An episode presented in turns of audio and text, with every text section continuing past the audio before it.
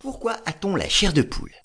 Les termes horripilation et piloérection sont les noms scientifiques que l'on donne à cette réaction du corps humain face au froid. Quand certains thermorécepteurs parmi les 200 000 de l'épiderme détectent une chute de température, ils envoient un signal vers le cerveau, plus précisément l'hypothalamus. Celui-ci envoie alors au muscle horripilateur, situé à la base du poil, une instruction particulière, celle de se contracter. Dès lors, de petites bosses se forment sur la peau et les poils se dressent. Ainsi se crée une couche d'air.